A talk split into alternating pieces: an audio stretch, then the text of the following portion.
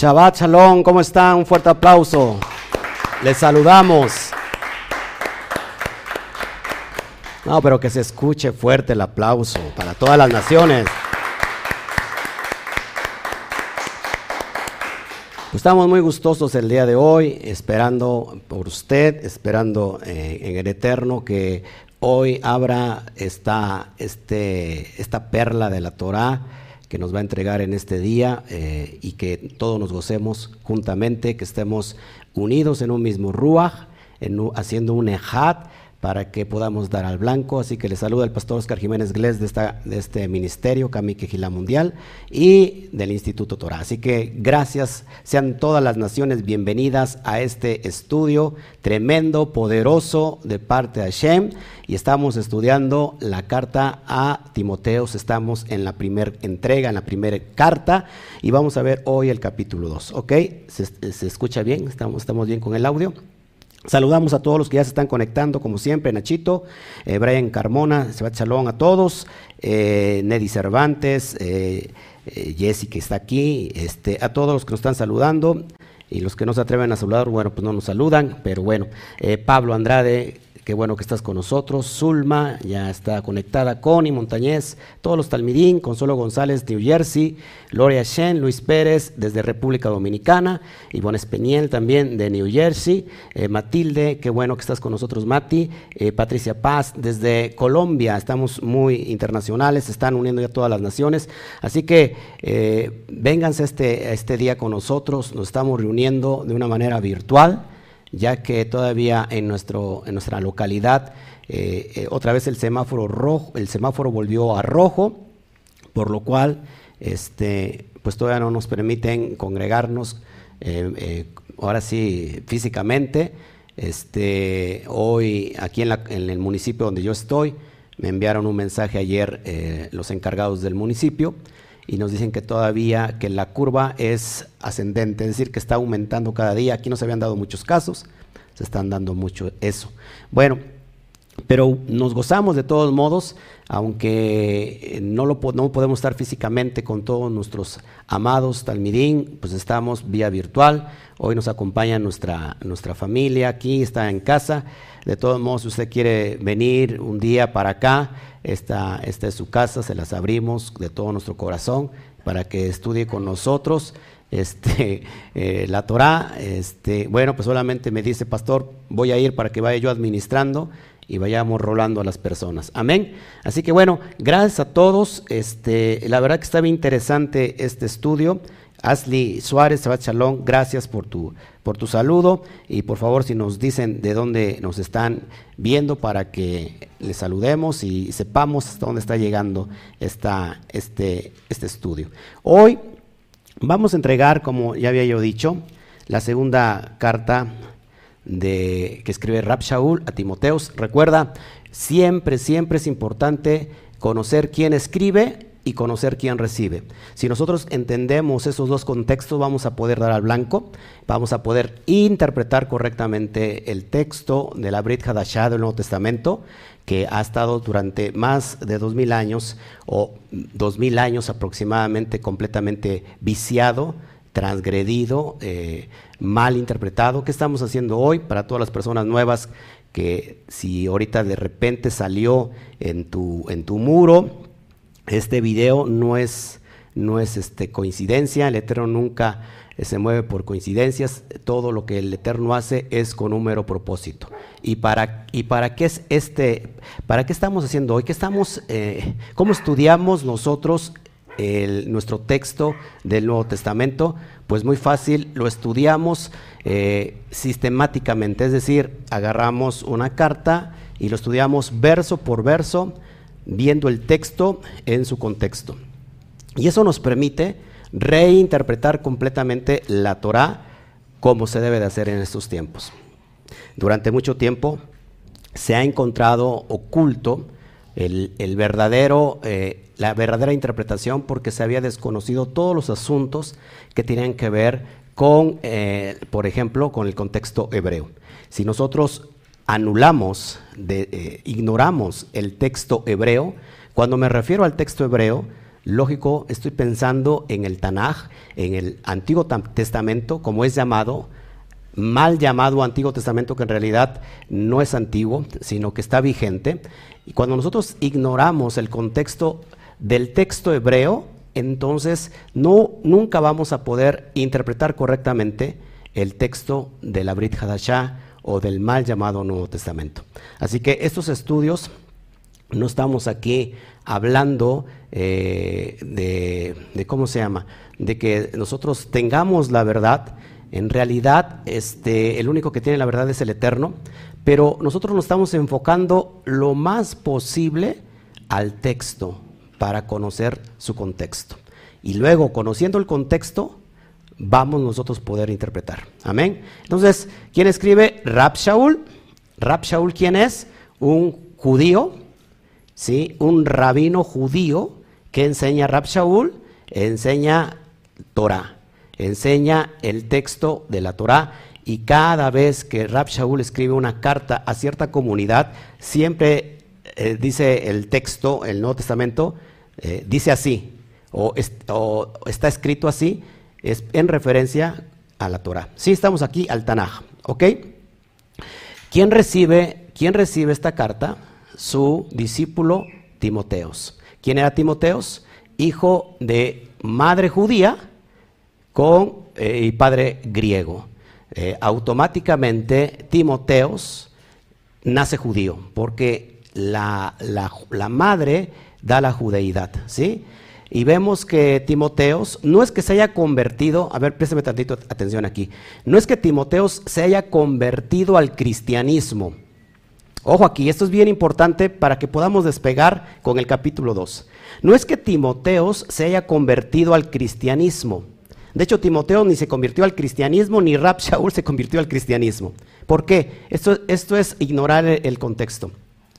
Timoteos eh, conforme hemos visto los, estudios pasados, era desde pequeño, era sabedor y conocedor de la Torah. Es decir, a los 13 años un niño judío hace su bar mitzvah, que es un examen delante de, la yeshiva, eh, donde los, los, rabinos eh, pasan ese examen y, y ellos se saben de memoria los cinco libros de Moshe. ¿Todos hasta aquí? Entonces, desde pequeño era conocedor de las escrituras. Entonces, ¿qué, es lo que pasa con, este, con Timoteos? Timoteos era conocedor de la escritura y, ojo, eh, cree, por supuesto, en el Mashiach. El, todo el asunto aquí, tanto de Pablo, tanto de los talmidín, de los discípulos, de todo lo que vemos en el primer siglo, sobre todo en el libro de Hechos, todos ahí son judíos o son creyentes de qué? De la Torah. ¿A qué se convierten? Están aceptando a el Mashiach. El asunto aquí es creer en Yeshua como el Mashiach. Ese es el asunto de todo. Pablo era un judío y era perseguidor de todos los judíos que creían en el Mashiach. Era perseguidor no de cristianos, ¿por qué? ¿Por qué no de cristianos? Porque no existían los cristianos en ese, en ese momento, en ese tiempo todavía. Él era perseguidor de judíos, de hermanos suyos, que los aborrecía porque estaban creyendo en el Mesías judío, Yeshua, ¿sí? Y entonces Timoteos cree en él, pero lo único, lo único que me llama la atención que Timoteos no había estado circuncidado. La pregunta es aquí que entonces Timoteos se dice que cuando muere su papá, entonces se dedica completamente al ministerio y entonces como Rab Shaul lo, circuncida. Todos hasta aquí. Pero sabía, era conocedor de las escrituras. Entonces Timoteos se está encargando de una quejilá, de una, de una comunidad que está en Éfeso, una comunidad, repito, one more time, no una comunidad cristiana, era una comunidad judía creyente en el Mashiach que se estaban añadiendo, estaban añadiendo nuevos creyentes de origen gentil, es decir, no gentil pagano o mundano, sino en los dispersos, aquellos que habían perdido la identidad, lo que llamamos nosotros como el hijo pródigo, que es Efraín, que estaban dispersos entre entre todas esas regiones del Asia Menor, de Egipto, de Alejandría, todo eso, y esos están acercándose nuevamente a su fe hebrea. Y están ellos siendo nuevos residentes, acercándose a la sinagoga, acercándose a las comunidades, y Pablo levanta un movimiento muy fuerte en Éfeso, una, una comunidad que está creciendo mucho, pero Pablo tiene que, viajar y, tiene que hacerse cargo de llevar el mensaje, por eso era un enviado, un shaliach. Pero alguien se tiene que hacer cargo de, de la comunidad que está en Éfeso. ¿Quién se hace cargo? El joven Timoteos. Así que esta carta es para aquellos que están interesados en servirle al Eterno y que sienten que en su corazón que tienen un llamado a administrar, a dirigir una comunidad. Esta carta te va a enseñar mucho porque te va a abrir los parámetros, los conceptos de cómo tenemos eh, que llevar a cabo nuestro llamado, nuestra vocación. Así que si estás tú sintiendo un fuerte llamado en tu interior por dirigir una comunidad, esta carta te va a servir mucho porque estamos recibiendo, este joven está recibiendo directamente los consejos de su padre espiritual, como él lo llamaba, y como Pablo también lo, mencionaba, mi hijo, el, propio apóstol Pablo, el propio Shaul Gesalía. Amén. Y vámonos a meternos entonces al, al texto de este, de este capítulo para ir avanzando, por favor, y nosotros vayamos descubriendo esta esta preciosa verdad que está, eh, que había estado oculta durante mucho tiempo, pero que hoy el Eterno nos está revelando. Amén. Gloria al Eterno por todos los que se están añadiendo. Gracias. La verdad es que tenemos mucho que entregar. Bueno, ahora sí, si puedes abrir por favor eh, el capítulo 2, abrimos y vamos al primer verso. El versículo 1 dice Pablo, exhorto ante todo le dice a Timoteos, a que se hagan rogativas, oraciones, peticiones y acciones de gracias por todos los hombres. Esto es bien importante porque eh, ya iniciamos con un fundamento poderoso y con una profundidad que está solamente en este versículo. Fíjese lo que Pablo le está aconsejando a Timoteos que toda la comunidad de Éfeso, acuérdense que Éfeso estaba situada en, un lugar donde emergía mucho comercio y sobre todo había una gran idolatría. La Bodazara estaba implementada en, esa, en ese Éfeso, quien era uno de los dioses, de los ídolos mayores de Éfeso. Es muy fácil. Diana de los Efesios, que tanto que se hacían estuatillas de Diana, ¿Cómo? Estatuillas. Sí, está bien ahí. Estatuillas de Diana. Si no es Chío, es mi esposa, pero bueno, qué bueno. Eso es bueno porque estatuillas de Diana y las vendían en las plazas públicas. Imagínate cómo era este, ¿cómo se llama? Eh, esta idolatría que estaba en Éfeso. En México, en México es muy parecido. Si nosotros nos vamos mm, por el norte, hay una ciudad que se llama, algo que tiene que ver con lagos, y no es Lagos Nigeria, ¿verdad? Que en, Lagos Nigeria también tienen su ídolo bien grande. Pero San Juan de los Lagos también hacen, hacen este, templecillos y los venden, los venden como recuerdo y mucha gente lo compra. Y no solamente eh, en México, sino en muchos lugares, pues ¿qué, ¿qué, pasaba? En Éfeso hacían estatuillas y hacían templecillos. El templo de Diana de los Efesios, hacían templecillos chiquitos y los vendían, porque eh, tenían algo poderoso según ellos. Bueno, todo eso se está viviendo en Éfeso en el primer siglo, pero ¿qué pasa aquí? Le dice Pablo, yo exhorto a que todos hagan rogativas, oraciones, peticiones y acción de gracias. Esto es bien importante. No se puede tener una vida espiritual sin tener una vocación, sin, tener un, ¿cómo se llama? Lo que se tiene a diario. Cuando tú, cuando tú todos los días levantas una oración, cuando todos los días eh, das acciones de gracias, eh, tienes que tener una vocación. No se puede tener una comunidad de creyentes sana si no hay una vida de vocación, Sí, no sé si me están entendiendo. Todos los, todos los, los días nosotros tenemos que hacer rogativas. ¿Qué es rogar? Es primer, eh, es, es, son ruegos, súplicas. ¿Qué hacía, qué hacía Ana, la mamá de Esmuel? Hacía, rogaba. De hecho, Ana significa ruego, súplica. Y entonces no podía tener hijo. Y entonces le dice, Padre, si me dieras un hijo, yo te lo daré. Y que viene el profeta Samuel, Esmuel. Entonces, número uno, ¿cómo tienen que ser nuestras oraciones al Padre? Número, número uno, con rogativas. ¿Sí? Con rogativas, con súplicas. Porque mucha gente, yo particularmente hago esto. Siempre pido por todos los demás. Primero hago, hay que hacer súplicas y después haces eh, peticiones y hasta el último pones tu propia persona. Pero muy importante esto, esto te va a ayudar mucho si, si, si me ponen mucha atención. Dice Pablo, oraciones, peticiones y acciones de gracias. Bien importante las acciones de gracias.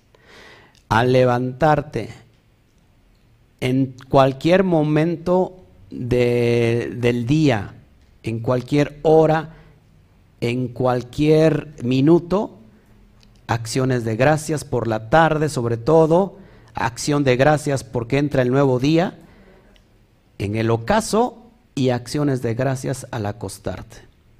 En paz me acostaré, así mismo dormiré, porque solamente tú, Hashem, me haces vivir confiado.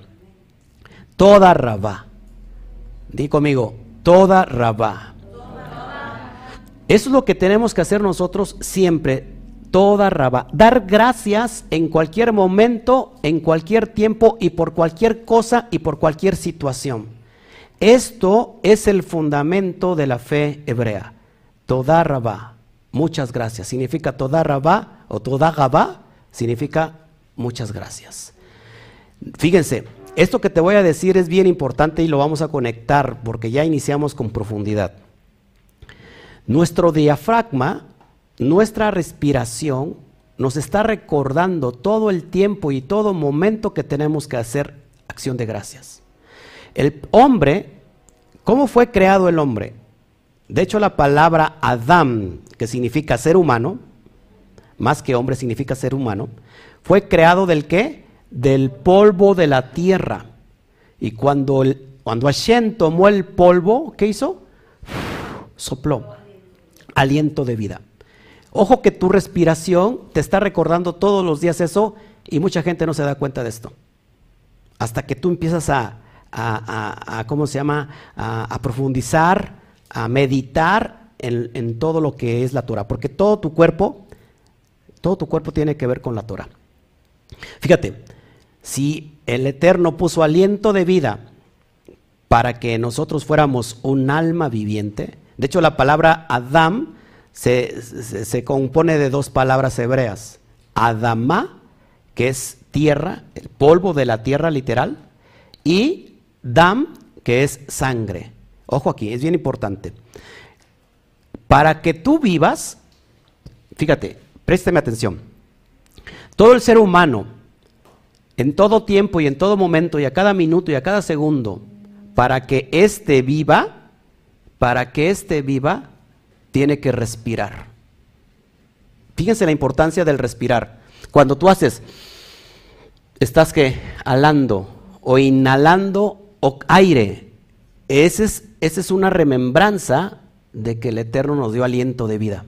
Ojo aquí, porque lo que viene es bien importante. Inhalamos y cuando exhalamos, tenemos que, esa es una, es una forma de acción de gracias de que le estamos dando a nuestro Creador. Si nosotros respiramos, es decir, si nosotros inhalamos, pero no exhalamos, igualmente nos morimos. Haga la prueba. Por ejemplo, inhale, ya quédese. Entonces, ojo aquí, para vivir bien, en todo momento tenemos que dar toda rabá, acción de gracias. Y es impresionante cómo el reloj profético del Eterno nuestro propio cuerpo nos está recordando una y otra vez que el hombre tiene que vivir dando siempre acción de gracias. Porque si no, muere. Ojo, inhalas significa vida. Jaim. Exhala significa acción de gracias. Cuando no das acción de gracias, prácticamente estás viviendo para la muerte. Porque las, acciones de gracias te dan vida. Se nos ha olvidado esto al hombre y muchos de, mucha gente no entiende que en la propia inhalación, ¿cuántas veces respiramos profundamente? ¿Cuántas veces inhalamos profundamente? ¿Cuántas veces en, el día, haga, memoria, expandimos nuestro diafragma? No lo hacemos. ¿Y sabes qué? El cuerpo muere todos los días. Porque cuando nosotros le metemos oxígeno al cuerpo, ¿qué creen? Que todas las células cancerosas se mueren. Todo, todo el mundo tiene células cancerosas o cancerígenas. Todo el mundo. Todo el mundo. ¿Qué hacemos entonces? ¿Qué es lo, que las mata? El oxígeno. Cada vez que nosotros inhalamos profundamente, estamos metiendo oxígeno. Por eso se recomienda correr. La gente que corre está oxigenando su cuerpo y es una persona que vive muy sana. Lógico que también si te, pasas de, ejercicio, también va a llegar un momento que estás eh, forzando tu corazón. No sé si me explico. Entonces, preste mucha atención porque la acción de gracias es bien importante. Para todo hay que dar acción de gracias. Para cualquier momento. Estás pasando una prueba, toda rabá. Estás pasando alguna circunstancia, toda rabá. Estás pasando alguna enfermedad, toda rabá. Estás pasando por un desierto, toda rabá. Estás pasando por cualquier dilema, toda rabá. Estás pasando por una tribulación, toda rabá. ¿Sabes? Esto te va a hacer vivir como nunca como, nunca, como no has tenido idea.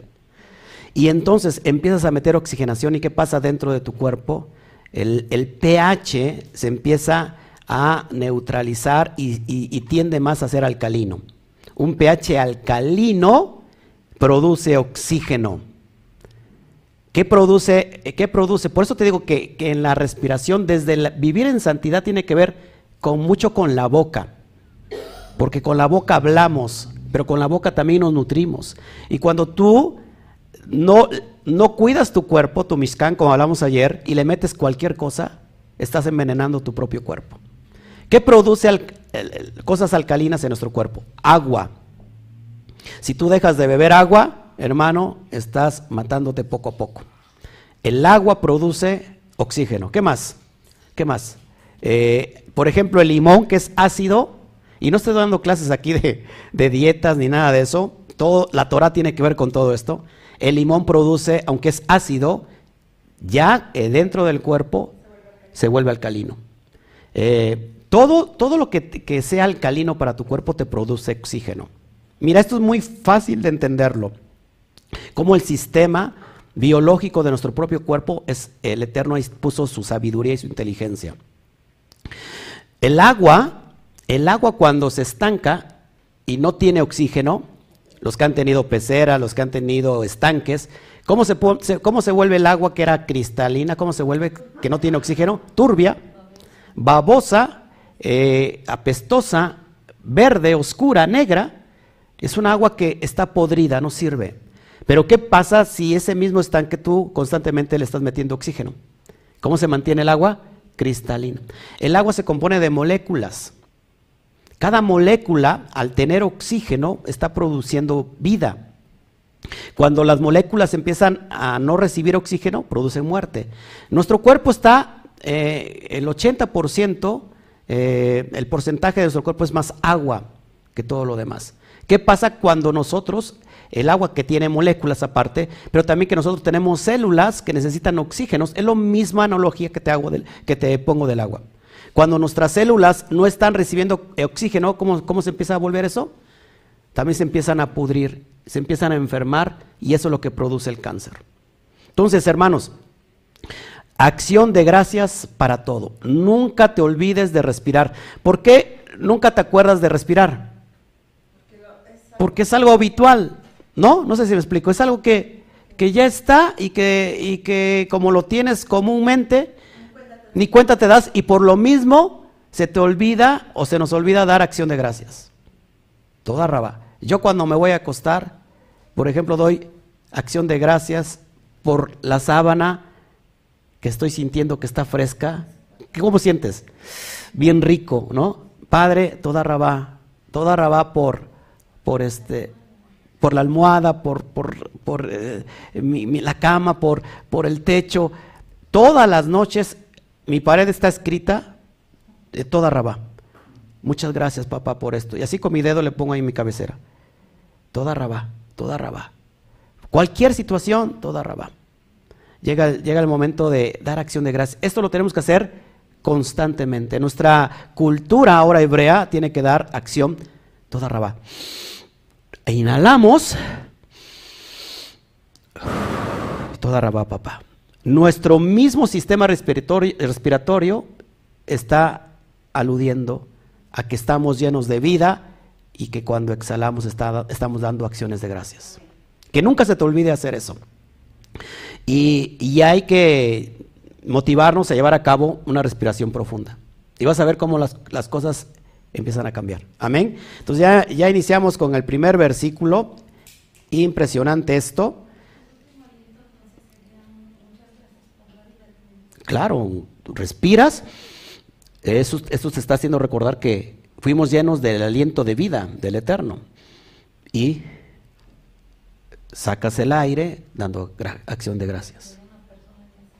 Cuando una persona, acuérdate que ese aliento se va, vuelve al Padre que lo dio y el cuerpo vuelve a la tierra. Polvo al polvo, ¿sí? y el espíritu al espíritu. Entonces tenemos que dar acción de gracias por todo. Implícalo en tu vida, vas a ver cómo te van a cambiar todas las cosas. No damos acciones de gracias, normalmente damos acciones de gracias cuando todo está bien. ¿Sí o no? Ay, gracias Padre por esto. Ay, pero ¿cuántos damos acciones de gracias cuando supuestamente todo va mal? ¿Qué tal si es una prueba para ver cómo está tu corazón? Porque todo te va bien y está muy bien. Pero hasta lo que, hasta lo que curiosamente esté mal, todo arraba. De hecho, de hecho, míreme a los hijos. Perdón, míreme a los ojos. De hecho, de hecho, los, los desiertos las enfermedades, las calamidades, en realidad es una oportunidad para ver la mano poderosa de Hashem. Por eso cuando estás en el desierto, ¿qué decimos? ¿Qué decimos fuerte? dos, nada más, dos gatos aquí. Cuando estamos en el desierto decimos. Cuando estamos en la enfermedad decimos. Cuando estamos en algún proceso decimos. Cuando estamos en una circunstancia decimos, toda rabá. Y entonces el Eterno lo manifiesta en algo poderoso. Amén. Dale un fuerte aplauso al Eterno.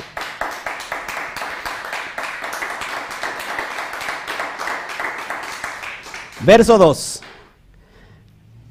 Dice, oraciones, peticiones, les exhortamos a que den acción de gracias por todo, dice por los reyes y por todos los que están en eminencia, para que vivamos quieta y reposadamente en toda piedad y honestidad. ¿Qué está diciendo aquí Pablo? Que oremos por todos los gobernantes. Jeremías, en el capítulo 29, verso 7, nos habla de una, de un, ¿cómo se puede decir? De un principio que donde tú estés, tienes que pedir por el lugar que estés. Porque si ese lugar prospera, entonces también tú prosperarás.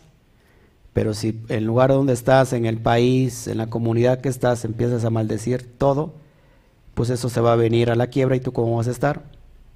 Dice así, 29.7, le está hablando este, este es, un, es un principio de cómo tiene que vivir el alma judía en la dispersión, cómo tiene que vivir el alma israelita, el alma hebrea en la dispersión.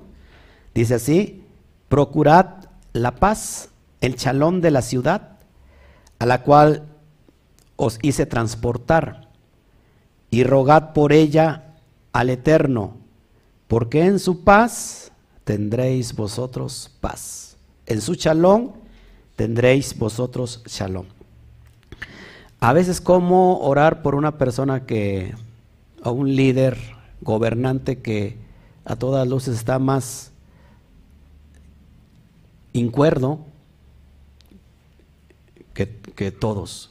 Cuando sus decisiones son equivocadas, muchas veces la gente lo único que hace pues, es maldecir. Y ahora vamos a ver la cuestión de maldecir. Muy importante la parasha del rato la porción de que vamos a estudiar al rato, la 40, y tiene que hablar con el poder de las palabras, el poder de las palabras. Eh, pero, pero ¿qué, ¿qué pasa cuando vemos a un, a un líder, a un gobierno que está, no está llevando bien las cosas, que todo se le está saliendo de control?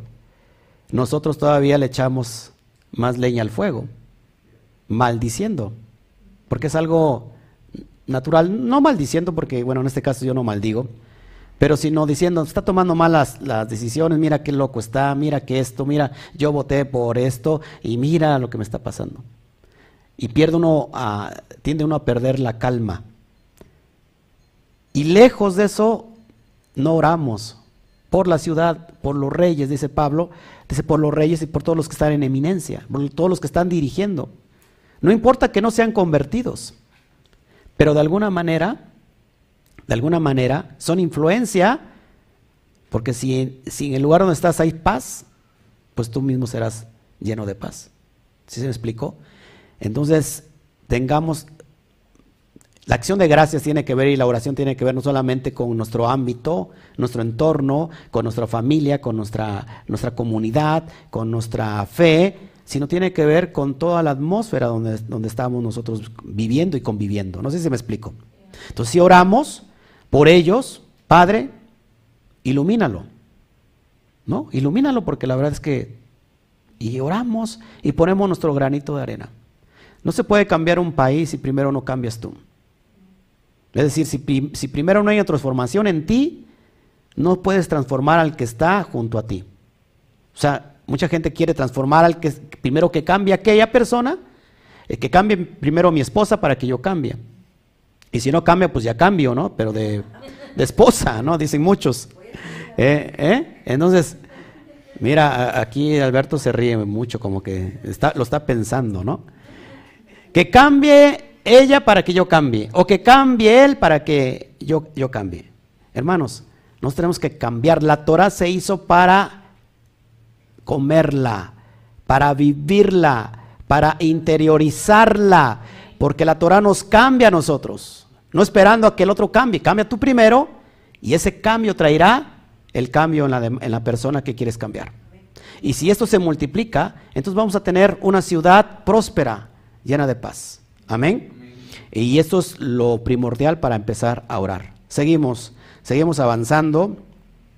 Verso 3, Dice, porque esto es bueno y agradable delante de Elohim, nuestro Salvador. Esto es bueno y agradable delante de Elohim, nuestro Salvador. Qué impresionante que nuevamente Rab Shaul dice que nuestro Salvador es el Todopoderoso, el Abacados, Yudkei Batkei. ¿Ok? ¿Ok? Porque no necesitamos a ningún otro Salvador. Acuérdate que lo que estaban viviendo en el primer siglo el emperador romano se consideraba a sí mismo aunque el salvador del mundo. No necesitamos ningún salvador hombre, sino necesitamos a el único salvador que es Hashem. Amén. Sigamos avanzando. El cual quiere que todos los hombres sean qué? Salvos y vengan al conocimiento de la verdad. Sea que aunque Israel es el pueblo elegido para que reciba todos los beneficios de Hashem, también el Padre quiere que toda la humanidad sea salva. ¿Cómo puede hacer salva la humanidad? Ayer, vimos, sobre la salvación. A ver, los que me, aquí le vamos a poner examen. ¿Cómo puede ser salva toda la humanidad? Si la analogía que dijo Mashiach que dejó las 99 y fue a buscar la que se perdió, que está en los apriscos y que está ahí malherida, ¿qué hace ese pastor que va por esa oveja? Primero la recupera, la cura y ¿a dónde la vuelve? Al redil, a la manada. ¿Qué, qué se tiene que hacer con la humanidad para que sea salva? Es impresionante que acá hay mucha, hay mucha luz, hay mucha luz, pero solamente de las pantallas, porque los que están allá están en tinieblas. Meterlas al redil. Esa es la salvación. Que esa humanidad crea en los pactos, crea en la Torah, para que sea metida ¿qué? Al redil. Ah, ¿Y qué es el redil? Israel. Aplausos por favor a, a Jesse. Israel. Exactamente. Ese es. Camila sabía la respuesta, pero se quedó calladita. Porque Camila convive más conmigo. Es mi mascotita. Amén. ¿Qué tiene que hacer? Que vengan al conocimiento de la verdad. ¿Cuál es la verdad? La Torah. El conocimiento de la Emet, la Torah. Si no hay ese conocimiento, no estamos en libertad. Y la verdad os hará libres. ¿Cuál verdad? Dijo el que se lavó las manos. Pilatos. ¿Cuál verdad? La verdad que anunciaba Mashiach. La Torah. Emet. Una vez más, Aleph, Men, Tav. Emet. ¿Cuánto suma? 441. 4 más 4 más 1, 9 y cualquier cantidad que tú tomes al azar la multiplicas por 9 y después sumas el resultado, siempre te va a dar 9 porque la verdad nunca cambia. Emet tiene el Aleph que representa al Todopoderoso, al Yud Kei Hei, al Abacadosh. La, la verdad tiene que estar eh, encabezada por el Todopoderoso. Cuando nosotros a la palabra Emet le quitamos al Todopoderoso que es la Aleph, nos queda la palabra Met y Met significa muerte. No importa cuán bonita sea tu verdad, no importa que lo que estés predicando para ti es bonito y creas que es la verdad, si está alejado completamente del fundamento verdadero, lo único que estás dando es muerte. ¿Estás conmigo?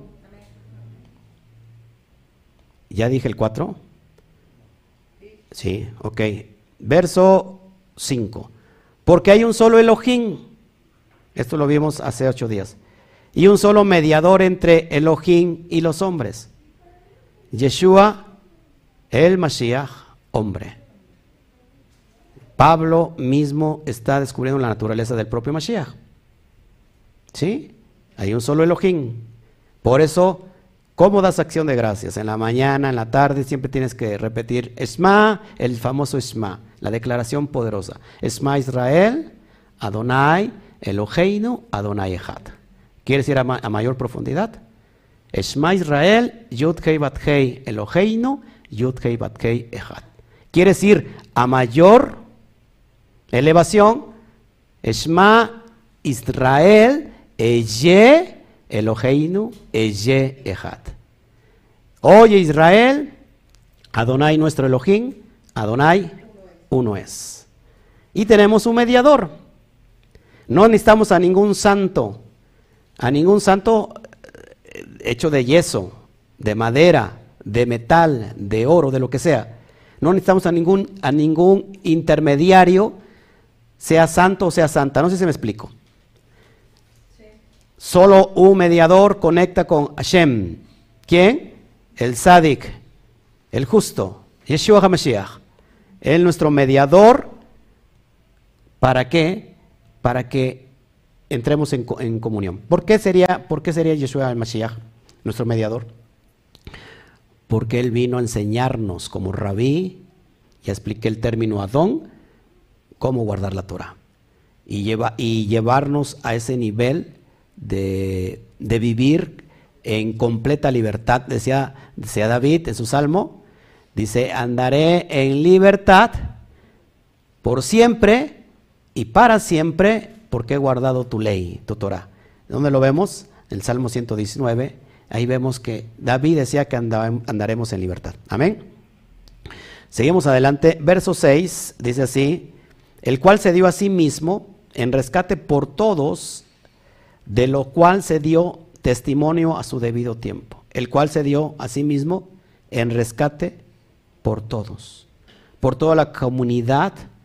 ¿Quién, ¿A quién había venido a buscar Mashiach?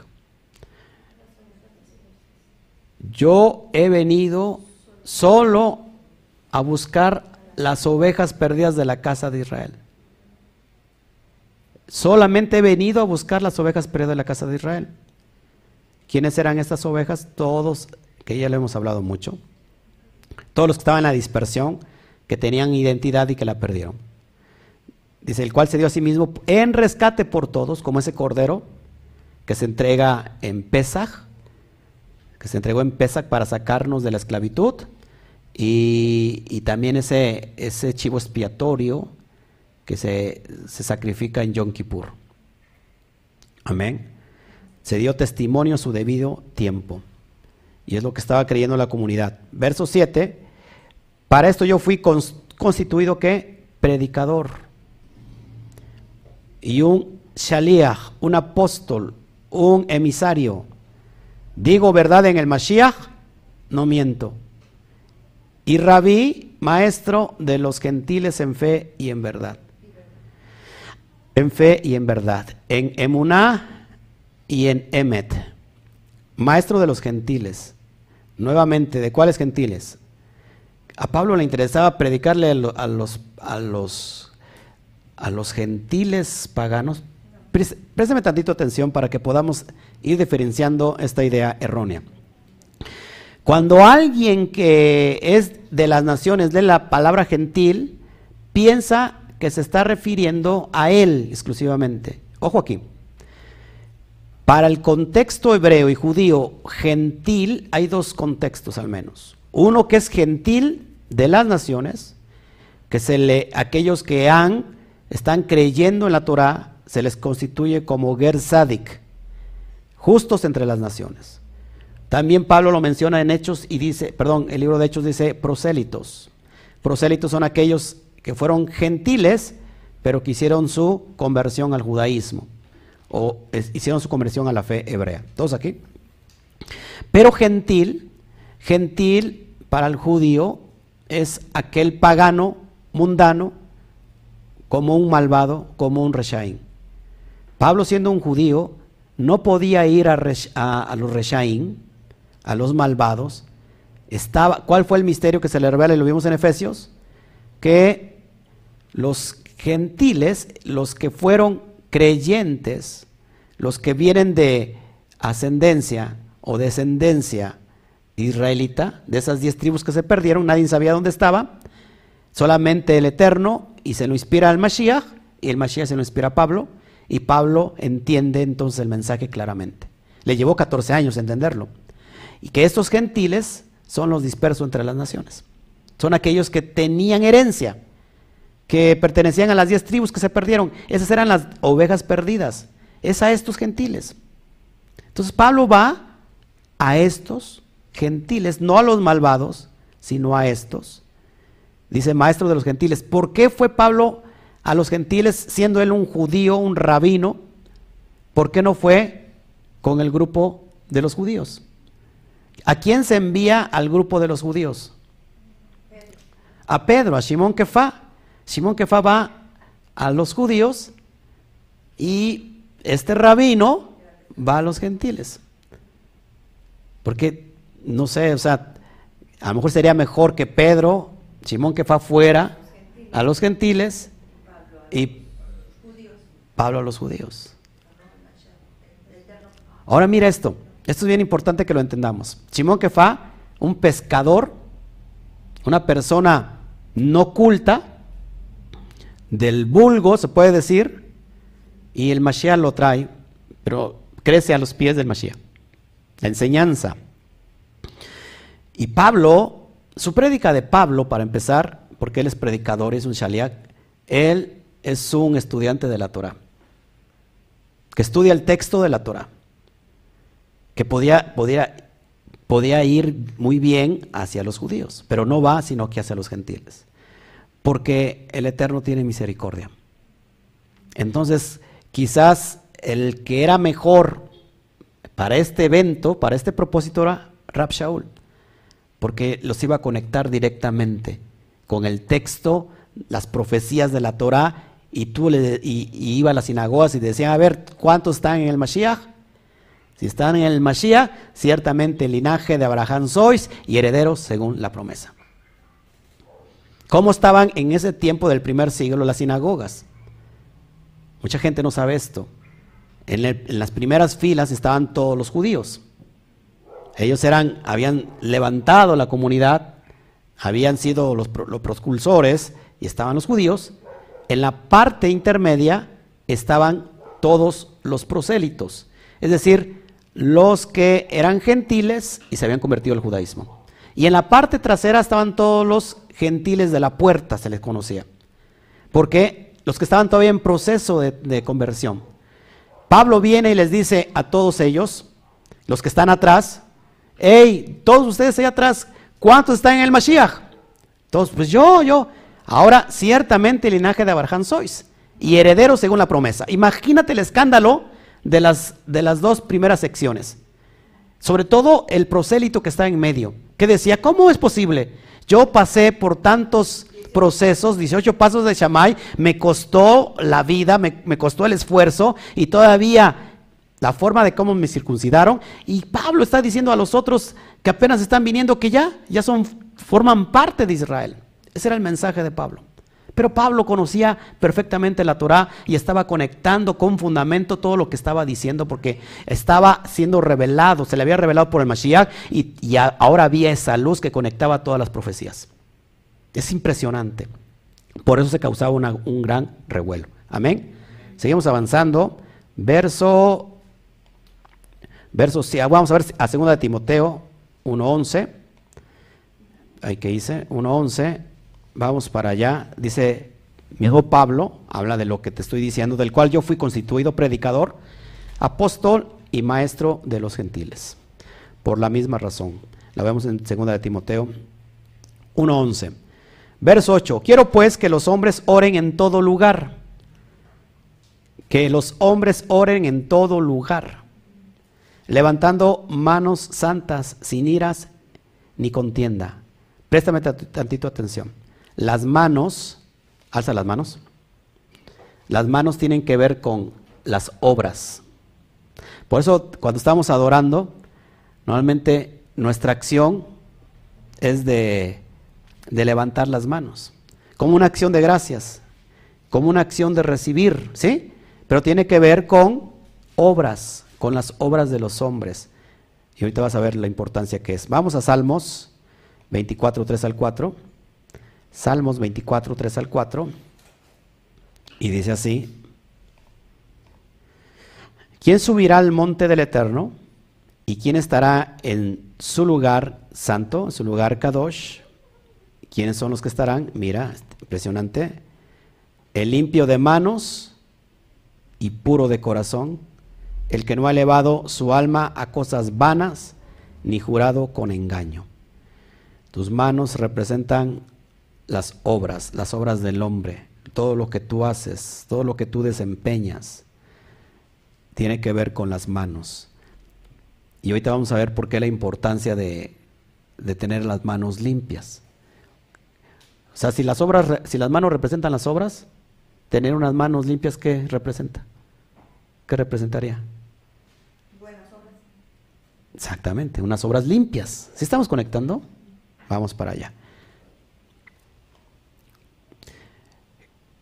¿Qué hacían, qué hacían los, los, los antes de entrar a ministrar al templo? Se lavaban las manos, eso lo vimos en la parasha. Este, había una fuente, el abraco, el, el, el, abraco, el abacro, el abacro de bronce, donde los, los los sacerdotes, mal empleado la palabra, se lavaban las manos. ¿Por qué la importancia de lavarse las manos? Eso lo vemos en Shemot 30, 18 al 21. Harás también una fuente de bronce con su base de bronce para lavar y, la, y las colocarás, colocarás entre el Mishkan de reunión y el altar y pondrás en ella agua. Agua representa la Torah, recuerda. Y de ella se lavarán a Jarón y sus hijos, las manos, es decir, los Juanín, y los pies, no solamente las manos, sino los pies, Y cuando, cuando entren al Mishkan de reunión, se lavarán con agua para que no mueran. Ojo, es bien importante. Y cuando se acerquen al altar para ministrar, para quemar la ofrenda encendida. ¿Cuál era la ofrenda encendida? La ofrenda Ulá, la ofrenda de holocausto, de olor fragante para el Eterno. Se lavarán las manos y los pies para que no mueran y lo tendrán por estatuto perpetuo. Y, él, perdón, él y su descendencia por sus generaciones.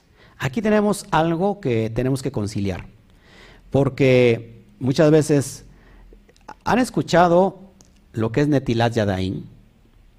Netilat Yadain es lavarse las manos. Que ahorita lo vamos a explicar un poquito.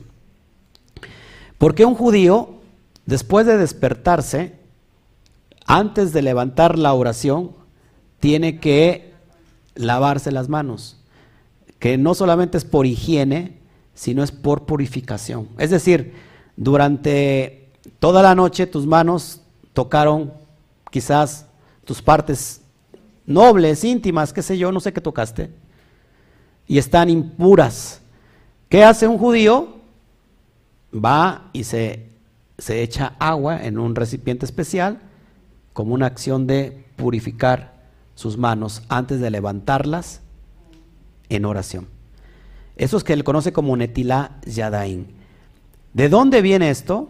Ojo, ojo aquí, ¿eh? porque aunque esto es un mandamiento que se estableció como una regla de hombre, pero es tomada de esto que te estoy enseñando, de que como estatuto perpetuo tendrías que lavarte las manos antes de comer, porque tienes que purificar tus manos antes de levantar oración. Por eso fue criticado el Mashiach. Y ahorita lo vamos, lo vamos, lo vamos a coinciliar, porque están recogiendo espigas, comiendo espigas, y vienen y les reclaman un grupo de parushim, de fariseos, puede ser de la escuela de Shammai o de la escuela de Gilel, no sabemos, y le reclaman y le dicen, ¿por qué tú, por qué tus discípulos no se lavan las manos antes de comer? Lo comen con las manos sucias. Ahora pregunto, viendo esto, creo que está en Mateo 7, ayúdame a buscar el, el, pasaje para irnos metiendo de lleno. A mí me interesa mucho este, que todos quedemos... A ver, ayúdenme por favor a buscar esto.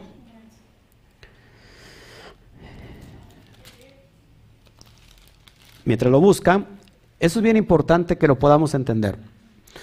Porque si no, terminamos mal interpretando todo. Mateo 15. A ver, a ver si es ese. Lo que contamina al hombre. Vamos para allá, por favor, Mateo 15. Y vamos a buscar esto. Y después de que, de que ya te leí esto, este texto de la Torah, y vamos a leer este texto de la Brija de ¿Qué está pasando aquí con Mashiach? Es, Sí, ese es, ese es, ese es. Vamos a leer eso. Así que ya te leí el texto de la Torah del libro de Éxodo 30, 18, 21, que dice que es por estatuto perpetuo el lavarse las manos para purificarse de la impurificación. Tus manos están en estado tumá y antes de ministrar hay que lavarnos las manos. Ahora, ¿qué pasa con este pasaje que vemos aquí? Que si no sabemos reinterpretar, decimos, Mashiach está transgrediendo la Torah. Y Mashiach no puede transgredir la Torah porque si la transgrede, ojo, ya no es el Mashiach. ¿Cómo conciliamos esto? Te lo voy a leer. Verso 1 del capítulo 15. Entonces se acercaron a Yeshua ciertos escribas y fariseos, Perushim, de Jerusalén, diciendo, ¿por qué tus discípulos quebrantan la tradición de los ancianos? De los rabinos. Ojo aquí, ojo aquí. ¿Esa es una tradición de los ancianos? Présteme tantito atención. ¿Esa es una tradición de los ancianos o es estatuto de la Torah? ¿Eh? ¿Es tradición de los ancianos? ¿O es Torah? Te acabo de leer la Torah. Ojo aquí, es Torah. Ojo aquí. Es Torah. ¿Cómo vamos a conciliar esto? ¿Por qué tus discípulos quebrantan la tradición de los ancianos? Porque no se lavan las manos cuando comen pan. Respondiendo él les dijo, ¿por qué también vosotros quebrantáis el mandamiento de Elohim por vuestra tradición? Lo, lo leo y le doy el contexto que debe de ser. Porque Elohim mandó diciendo, honra a tu padre y a tu madre. Acuérdense que es un mandamiento que está dentro de los diez mandamientos principales, la Saceret Hadibrot. Y, y el que maldiga al padre o la madre muera irremisiblemente. Pero vosotros decís, cualquier que diga a tu padre o madre, es mi ofrenda a Elohim, todo aquello con que pudiera ayudarle, ya no ha de honrar a su padre y a su madre. Así habéis invalidado el mandamiento de Elohim por vuestra tradición. Hipócritas, bien profetizó de vosotros Isaías cuando dijo, este pueblo me, me que de labios me honra, mas en su corazón está lejos de mí, pues en vano me honran, enseñando como doctrinas mandamientos de hombres. ¿Cómo interpretamos esto? Mashiach transgredió el mandamiento de Shemot. Acuérdense que sobre todo es para Jarón y sus hijos.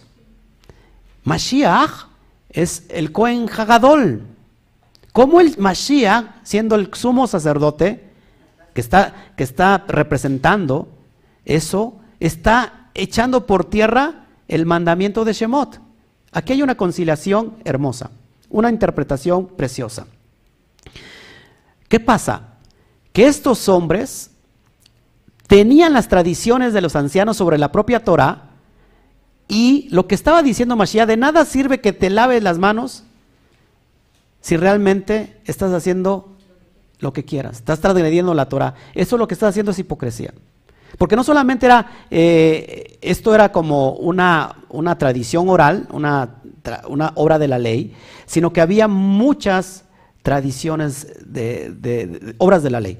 Por ejemplo, dice la forma de cómo se tiene que lavar echarse agua, lavarse las manos, pero no dice algo más. ¿Qué pasaba?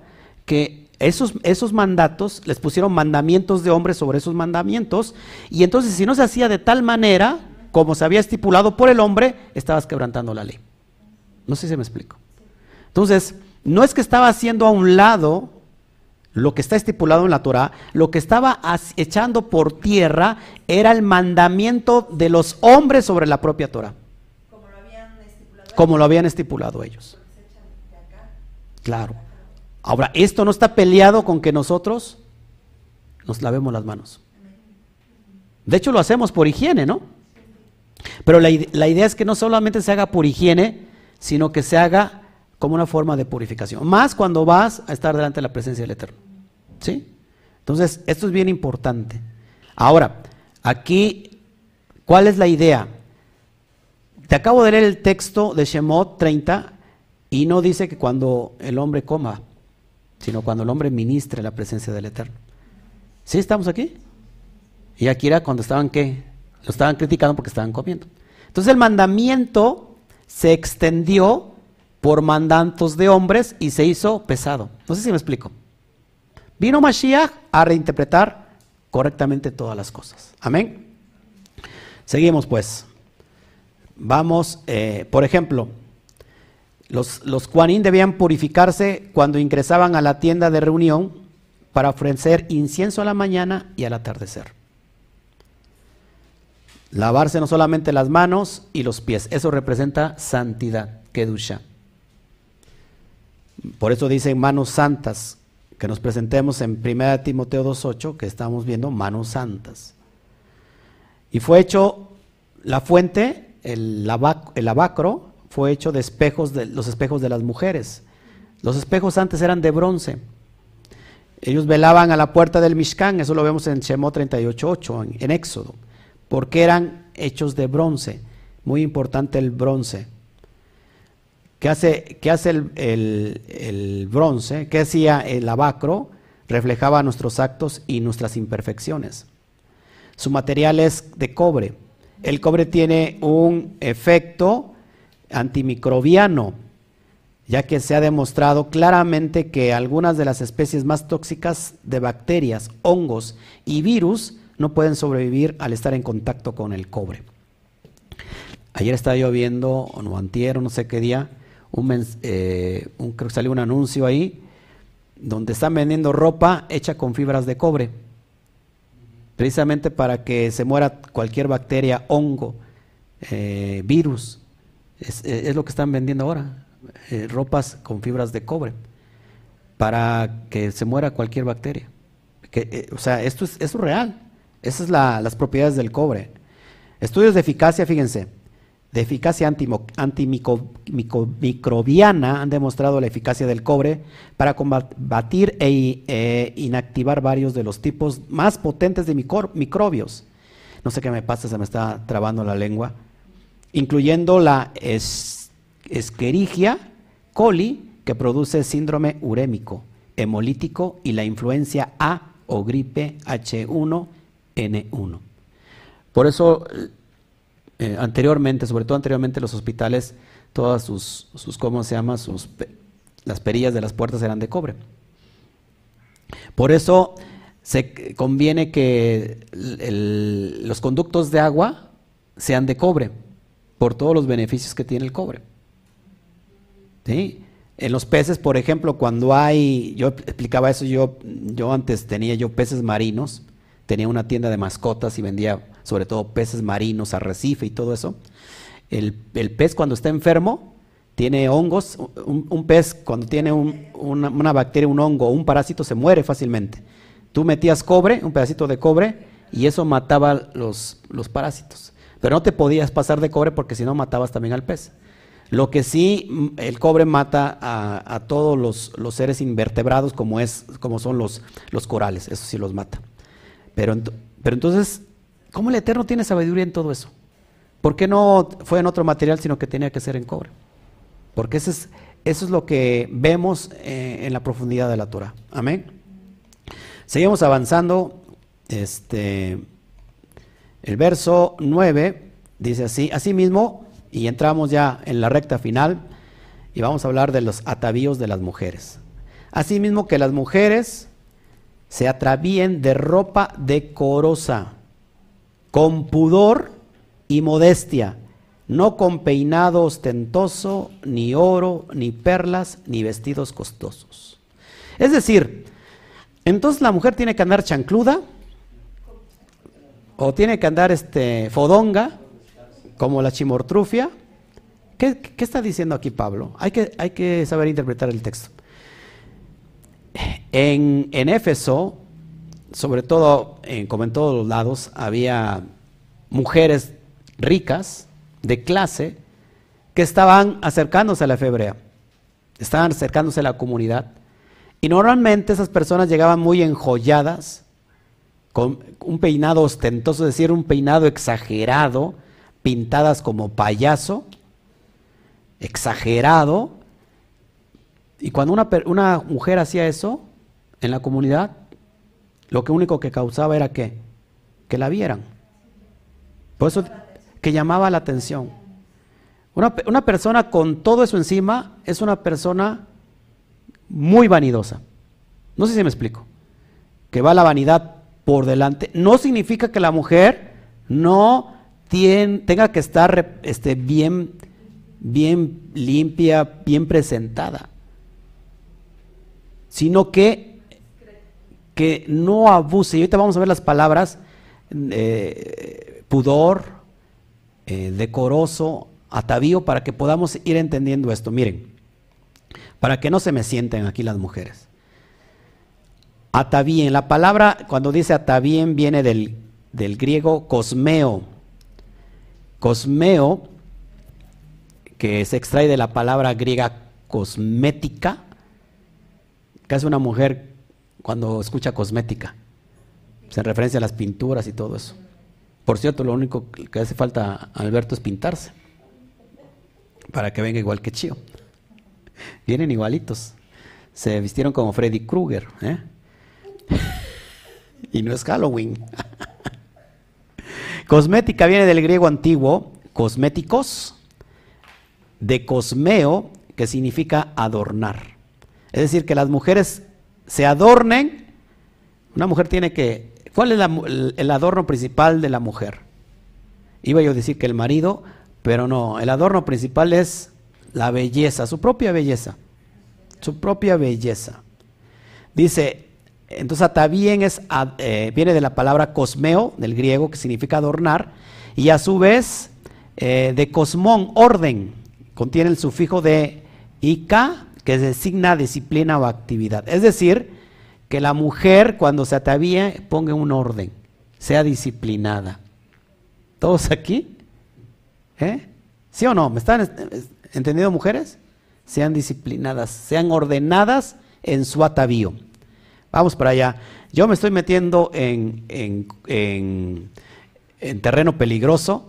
La verdad es que hay muchas mujeres, muchas hermanas viéndonos. Eh, no es nada contra ustedes, créanme, toda la culpa se le echó a Pablo. Hay cualquier queja, cualquier duda, pues ahí es Pablo. ¿eh? Entonces vamos a ver lo que está diciendo Pablo. Con discreción. Ok, seguimos entonces para que vayamos entendiendo. La palabra pudor, ojo, la palabra pudor viene de la palabra griega aidos. No es que haya dos, ¿no? Hay dos o más o tres, no. Hay dos. que, significa sentimiento de vergüenza. Es decir, que cuando la mujer se ordene, se discipline para su adorno, lo tenga que hacer con un sentimiento de, de vergüenza, de honor, de dignidad, consideración, de respeto, reverencia, de perdón, cosa que inspira vergüenza o respeto, vergüenza, cosa vergonzosa o escandalosa, dignidad, majestad. Es decir, pudor, que te vistas con respeto, con honorabilidad. Cuando una mujer se extralimita en ceñirse sus vestidos, lo único que produce es vergüenza. ¿No? Y la verdad, no podemos tener a alguien vestida así dentro de una comunidad. Ahora, de nada sirve que la mujer se vista de seda, iba a decir de seda, no sé por qué se me vino eso a la cabeza. No, de nada sirve que la, que la mujer se vista muy, muy kadosh dentro de la comunidad y afuera anda vestida como se le regala la, la, regalada gana, se le da la regalada gana. Una cosa tiene que ir con la otra, no sé si me explico. Tiene que haber una, un equilibrio. O sea, no vas a la comunidad vestida como debes de ir, sino que vas, en todo momento te tienes que desenvolver así. Hoy no voy a la comunidad y me pongo la mini falda y me voy al centro para que todo el mundo me chifle. ¿No? Hoy no voy, hoy no, no, voy, no voy a ver ningún hermano, o me voy de vacaciones, y allá como en Cancún, como es todo caluroso, pues ahí ando en, en bikini, me pongo aquí una, me amarro una, ¿cómo se llama? No, que un moño, un moño, pues que es de regalo, que no. ¿Cómo se Un pareo, así se llama. Anda, la mujer Kadosh ahí con, eh, con su pareo y ahí anda en la playa, en la plaza comercial, nomás con su pareo, porque como es Cancún, ay, pues aquí todo el mundo anda encuerado. No, hay que tener pudor. Amén. Hay que ser honoroso para la vestimenta. Seguimos adelante. La modestia. ¿Qué significa modestia? Modestia, aparte, viene de la palabra griega sofrosina, que, tiene, que significa moderación, discreción y el autocontrol, es decir, dominio propio. Mujer, tócate, tócala de junto y dile, tengamos dominio propio. A ver, este, tú tienes que decirle a ella, ten dominio propio y ya no me vistas igual. Así tienes que decirle, ¿eh? ¿qué pasó? Entonces, ¿cómo, tenemos, ¿cómo tiene que ser la vestimenta modesta? Que sea discreta, que tengamos, que haya autocontrol, dominio propio de la, de la mujer para vestirse. La mujer no necesita tantas alhajas. De hecho, la palabra eh, cosmética tiene que ver también con, con lo oculto. ¿Para qué usas un maquillaje? Para ocultar alguna imperfección, ¿no? Pero hay unas mujeres que quieren ocultar hasta las imperfecciones del alma porque se, se embadurnan de maquillaje hasta, no sé, de carnaval. Sí, así es. ¿Estamos entendiendo todas las mujeres aquí? Ya nadie de las mujeres me dicen amén porque ya se enojaron. Seguimos. Fíjate lo que dice primera de Pedro 3, 1 al 3. También Simón Kefa lo, lo toma sobre el atavío de las mujeres. Y acuérdate que, ¿qué vemos? ¿Se acuerdan quién se rapaba la cabeza en, Corintios? ¿Recuerdas que eh, en la ciudad de Corintio las sacerdotisas se rapaban la cabeza? Entonces dice Pablo que la mujer se deje crecer el pelo. Y si no quiere, que se rape, que ande pelona, porque una pelona en el tiempo del primer siglo, sobre todo en Corinto, era una persona prostituta, una persona que eh, era sacerdotisa y tenían sus actos sexuales cuando se adoraban a sus dioses paganos. Y por eso Pablo dice que la mujer tiene que andar con su pelo, porque ese es su velo. ¿Sí? ¿Todos aquí? Y si no, pues que se rape para que la confundan. Y Pedro está hablando sobre la cuestión del atavío. Fíjate de la mujer, dice, así mismo vosotras, mujeres, estén sujetas a vuestros maridos, estén sujetas a vuestros maridos, no estén con sus para sus maridos. ¿eh? El que me entendió bien, porque en el primer siglo con la escuela de Shammai daban carta de divorcio a aquellos que tenían, les ponían la cara al marido. Dice, así mismo vosotras mujeres estén sujetas a vuestros maridos para que también los que no creen a la palabra sean guiados sin palabra por la conducta de sus esposas. ¡Wow! Aplícala esto, Alberto. Aplícala. Ahorita lo voy a aplicar también. Verso 2. Considerando vuestra conducta, ¿cómo tiene que ser la mujer? Casta y respetuosa. No, y aparte respetuosa. Casta y respetuosa. Verso 3. Vuestro atavío, ojo, vuestro adorno, que no sea de peinados ostentosos, de adornos de oro o de vestidos lujosos. Es decir, no está diciendo que no, no traigas un, una cosa de oro, que de hecho pues ya ni se desestila porque el oro está bien caro. Y luego si habla, pues todavía más. ¿O de qué cosa estamos hablando? ¿El que me entendió? Bien. Es decir, que no exageres. O sea, puedes traer una cadenita de oro, un pendiente, qué sé yo, pero que no exageres. No te pongas bling bling, como ahorita la Camila, ¿no? Así que traigas ahí una cadenota mm, estilo, estilo de perro, así grueso, no, que no sea, que no, que no sea ostento. ¿Estamos entendiendo esto? Ya la mujer como que no le gustó. Verso 10. Siguiendo hablando de las mujeres, sino con buenas obras. O sea, vístanse, adórnense con buenas obras. Eso sí, como corresponde a mujeres que profesan piedad. Piedad, piedad para el que sufre. Piedad, piedad para el que llora. ¿Qué es piedad? ¿Cuál es el contexto de piedad? Una persona que guarda Torah. Una persona piadosa es una persona que está guardando Torah. ¿Sí? Vístanse, sí, adórrense, sí. Eh, eh, ¿Cómo se llama? Extralimítense, sí, de buenas obras. Como corresponde a las mujeres que están guardando la bendita Torah. Verso 11. La mujer aprenda en silencio, con toda sujeción y las mujeres callaron. La mujer aprenda en silencio. Es decir, que la mujer no tiene que hablar.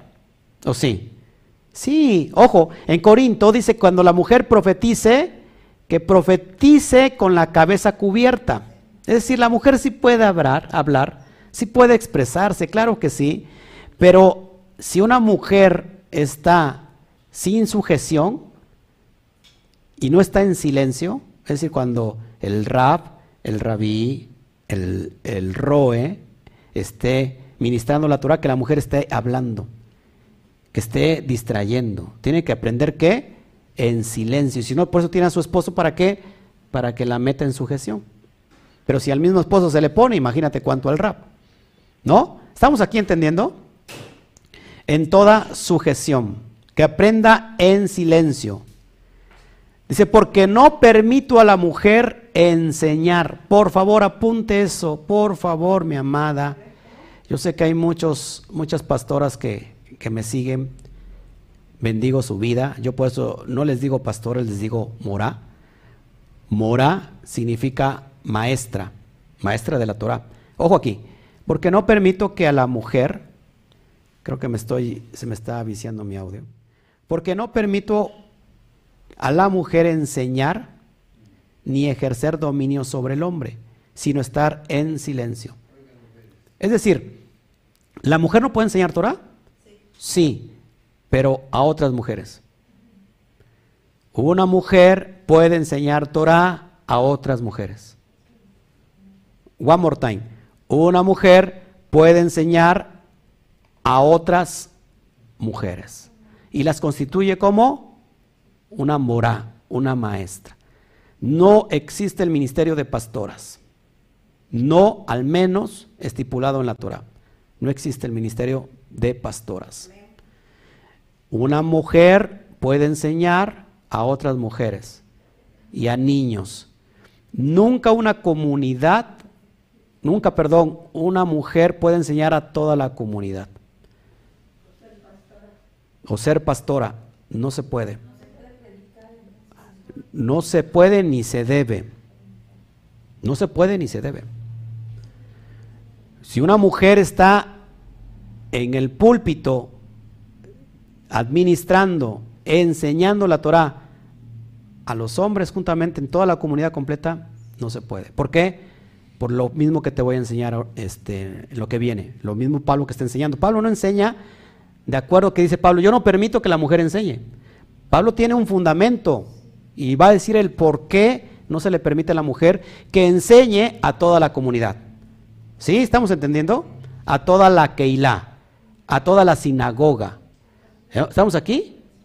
Eso lo tiene que hacer el varón. Una vez más, porque no permito a la mujer que eh, enseñar ni ejercer dominio sobre el hombre, sino estar en silencio. Cuando una mujer está enseñando Torah y está ahí un hombre, la mujer está ejerciendo dominio sobre el hombre. Por eso en los varones, ah, por favor varones, no me hagan quedar mal, los varones tienen que echarle ganas porque ellos son el Cohen de la casa. Deben de ser el Cohen de la casa, el que enseña a la mujer la Torah y a los hijos. No que viene la mujer y se sienta, ahora te, voy a enseñar Torah. No, tiene que ser al revés. porque Si no estamos ejerciendo un rol completamente diferente y estamos transgrediendo la Torah. No se me sienta mujeres, ¿la mujer puede enseñar? Por supuesto. Y yo animo y exhorto a las mujeres que enseñen, que, se atrevan a enseñar a mujeres que están hambrientas de aprender Torah. ¿Estás conmigo? Sigo, sigo, seguimos avanzando, por favor. Verso 3, fíjate, ¿por qué? Fíjate lo que dice en Tito, capítulo 2, 3 al 5, tomando el mismo tema. Dice, las ancianas, la palabra anciana significa líder, los líderes, asimismo sean reverentes en su parte, no calumniadoras, no esclavas del vino, o sea que también se emborrachaban, ¿eh? maestras del bien, fíjese, maestras del bien. Seguimos, cualquier parecido con la realidad, mera coincidencia. Seguimos, ¿eh? Seguimos. Verso 4, que enseñen a las mujeres jóvenes a amar a sus maridos. Oh, lo que te estoy diciendo. ¿Se puede que las mujeres enseñen? Sí. Enseña a las mujeres jóvenes a amar a sus maridos. ¿Cómo se enseña a una mujer joven, una mujer a otra mujer que ame a su marido? Dándole consejos a ella misma. ¿Cómo lo enseñará? Guardando Torah. La misma Torah te enseña cómo todos los principios básicos. Dice así, y dice a sus maridos y a sus hijos. Amén. Verso 5, a ser prudentes, castas, cuidadosas de su casa, de su casa hay cuidadosas de su casa, buenas, sujetas a sus maridos, sujetas a sus maridos, sujetas a sus maridos, para que la palabra de Elohim no sea blasfemada. Ojo aquí, que cuando no hay el orden estipulado por la Torah, y ahorita te voy a enseñar dónde viene eso, se está ¿qué? blasfemando la propia palabra del Eterno. Fíjate, cuando una mujer ejerce dominio sobre el marido, número uno, el marido es un mandilón, o el marido es un, ¿cómo se llama? Una persona que, ¿cómo se puede decir la palabra? una persona que como, comodina, una persona comodina y que le, le da una persona que es, aquí en México se llama una persona conchuda, que le da, que le da la, el rol de lo que el varón tiene que ejercer, la responsabilidad se la pasa a la mujer. Ahí se está blasfemando qué? La Torah. ¿Por qué? Porque la mujer no puede ejercer. Acuérdense que hay en la Torah una mujer que hizo temer a, al profeta Elías, Jezabel, un espíritu jezabélico, un espíritu de matriarcado, es ir en contra de toda la Torah. Así que vamos para allá. Fíjate el verso 13. Porque Adán fue formado primero, después Java. Adán primero y después Java. Cuando los roles se intercambian, acuérdate que esto es, es de jerarquía. Estos roles son de jerarquía, pero no son de autoritarios. Es decir, no porque el hombre sea la cabeza, la mujer secundaria, no, sino que son roles jerárquicos solamente, son roles diferentes. Un hombre no puede hacer lo que hace la mujer, ni la mujer puede hacer lo que hace el hombre, aunque muchas mujeres terminan haciendo lo que hace el hombre. ¿No? No sé si me explico. Pero no debe de ser así. ¿Estamos, ¿Están conmigo? Ustedes mujeres son importantes. ¿Qué haríamos nosotros los hombres sin las mujeres? ¿qué haríamos? por eso la mujer sabia edifica su casa y la mujer necia con sus manos las destruye. Se ha dicho esto, fíjense, se ha dicho esto, que detrás de un gran hombre hay una gran mujer, eso es una mentira. Eso sí es completamente fuera de contexto, porque estás poniendo a la mujer atrás. Junto a un gran hombre hay una gran mujer. El hombre es la cabeza, pero la mujer es el cuello. No, si usted no, mujer no aplaude, no sé qué, qué más decir. El hombre es la cabeza, pero la mujer es el cuello. La cabeza es la dirección, pero el cuello es el soporte de esa cabeza. O sea que los dos emergen en una ayuda idónea para que puedan ser prósperos. Por eso el matrimonio, los casados, es, es de dos. Amén. Entonces, Adán fue primero, y después Java está poniendo el fundamento, Rab Shaul, y dice el verso 14, y Adán no fue engañado, sino que la mujer, siendo engañada, incurrió en transgresión. La mujer fue tocada por el serpiente, el Nahash. No es la serpiente, es el serpiente. Término masculino, Nahash, el Nahash. Fue engañado, fue engañada por él, engañada por el serpiente y incurrió en transgresión. ¿Cuándo? Cuando le dijo, puedes comer de todos estos árboles, le dijo el Eterno, mas el árbol del fruto del conocimiento del bien y del mal no comerás. ¿Y qué hizo el serpiente? Come de ese fruto para que seas igual que Dios. Amén. Seguimos avanzando. Mira lo que dice Génesis 3:16 en cuestión de los roles. A la mujer dijo, multiplicaré en gran manera los dolores en tus preñeces. Con dolor darás a luz a los hijos, y tu deseo será para tu marido, y él se enseñoreará de ti. Y él se enseñoreará de ti. Ojo, que no es, no es algo de, de autoritarismo. Enseñorearse de la mujer no es, eh, no es autoritarismo, sino es en realidad ser dirigente, ideal, con propósitos en la Torah. La mujer, por inercia, cuando el marido es cabeza y está estudiando la Torah y está en los pactos del Eterno, por inercia, en automático, la mujer se somete a su marido. Pero cuando su marido es un reverendo flojo, que no estudia Torah y que no está guardado en los pactos, pues es muy difícil que la mujer se someta a él. No sé si me explico. O sea, tanto una cosa como la otra es, es malo. O sea, todo es transgresión. O sea que el rol, el hombre tiene que, estudiar Torah, tiene que estar siendo elevado cada Shabbat en la Torah. Y, sobre todo estarlo llevando a cabo, ¿no? Y la mujer, por supuesto, entonces se va a someter. ¿Sí? ¿Todos aquí? Bueno, Ya vamos a terminar y ahora ya leo mi chat. Verso 15. Pero se salvará engendrando hijos si permaneciere en fe, en emuná, amor, ajabá y en kedushá, y en santificación con modestia. Entonces, eh, todo es con propósito en la bendita Torah. Y bueno, pues hemos terminado ahora sí este hermoso capítulo lleno de verdad.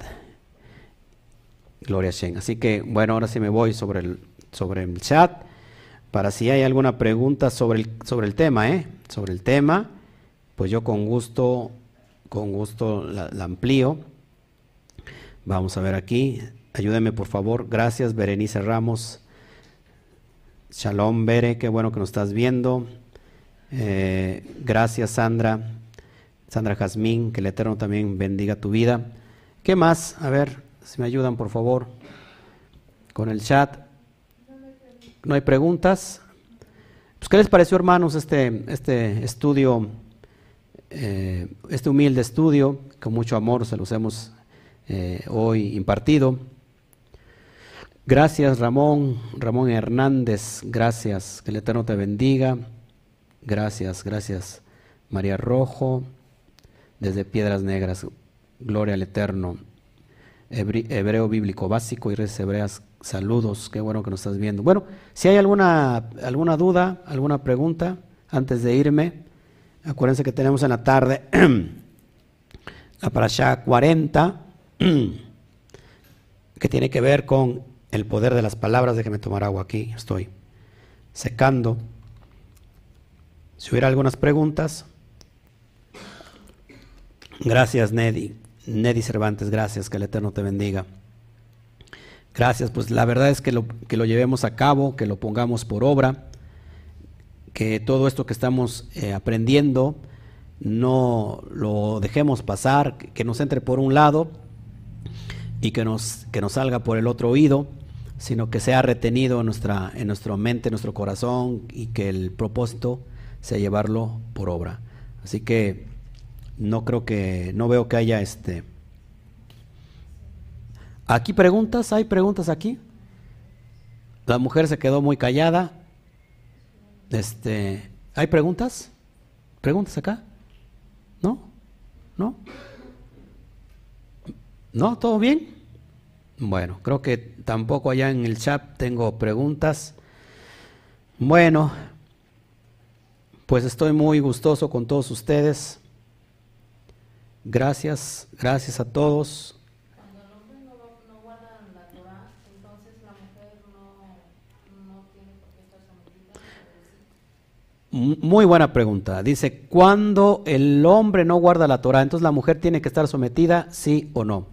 Bueno, es muy fácil entenderlo y, el mismo Pablo lo responde en su carta a los Corintios.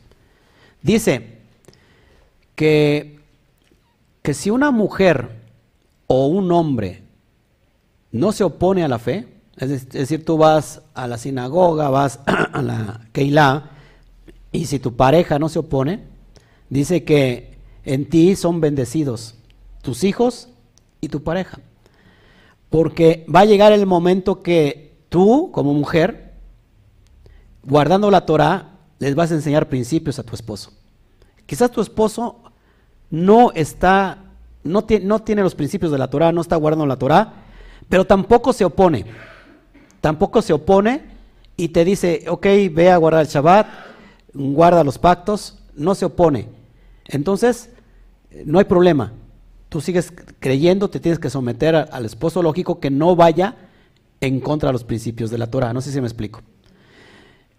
Si el marido se llegara a oponer, Pablo aconseja que la mujer se divorcie. ¿Eso dónde lo vemos? En, en Romanos 7, si no mal recuerdo, lo vemos. O en la carta a los Corintios, ya me perdí. Donde dice que, que la mujer mejor se divorcie. Porque no está llamada a, que un hijo de Elohim, a que esté en, en combates, en peleas, en discusiones. Pero que si no es así, que no se divorcie.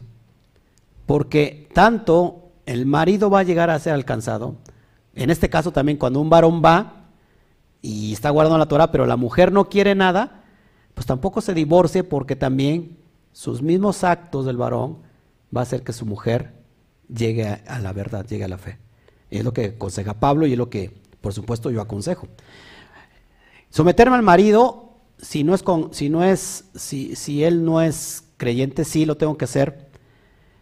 ¿Cuál es la regla? Que no transgreda lo que está escrito. Es decir, si el marido, ¿sabes qué? Te dice, ¿sabes qué? Yo no voy a comer comida kosher. A mí me haces mi cerdo. Bueno, tú se lo haces. Aunque no estás de acuerdo. Pero tú le dices, ¿sabes qué? Es que esto no se debe de hacer por esto, por esto.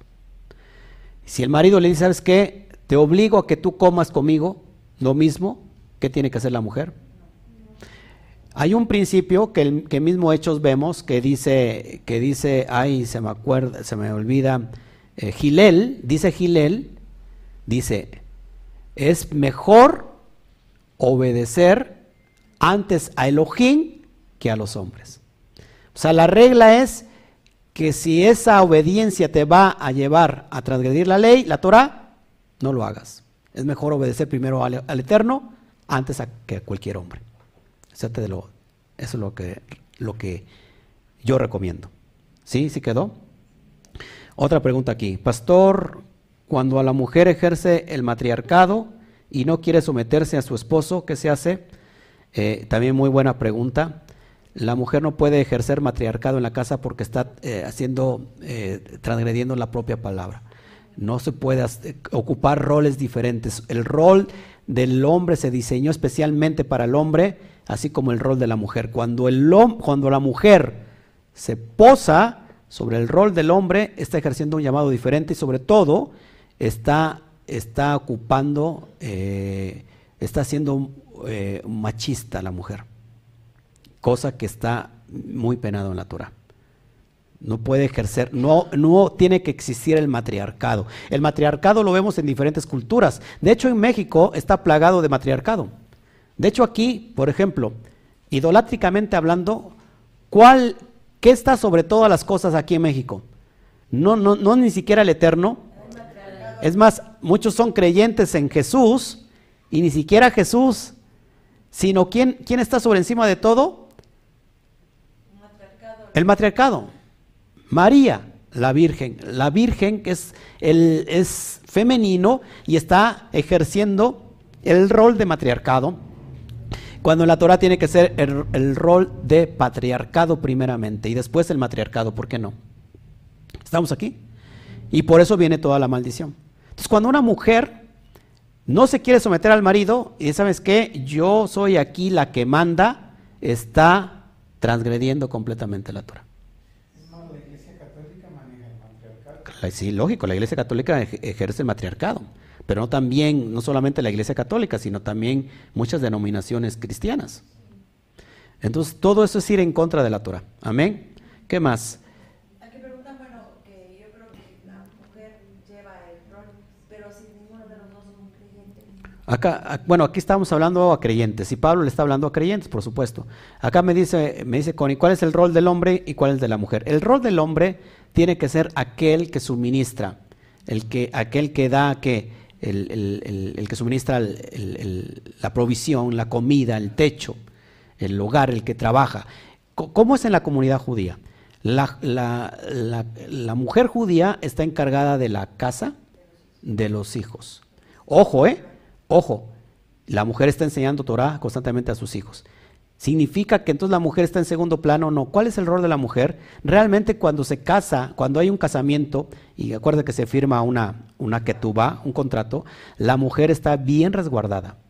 La mujer está bien, y es más, el hombre paga un lote muy grande, porque si este, mujer le este hombre le falla a la mujer, ya tiene esta, esta mujer un respaldo, sobre todo para ella y por sus hijos.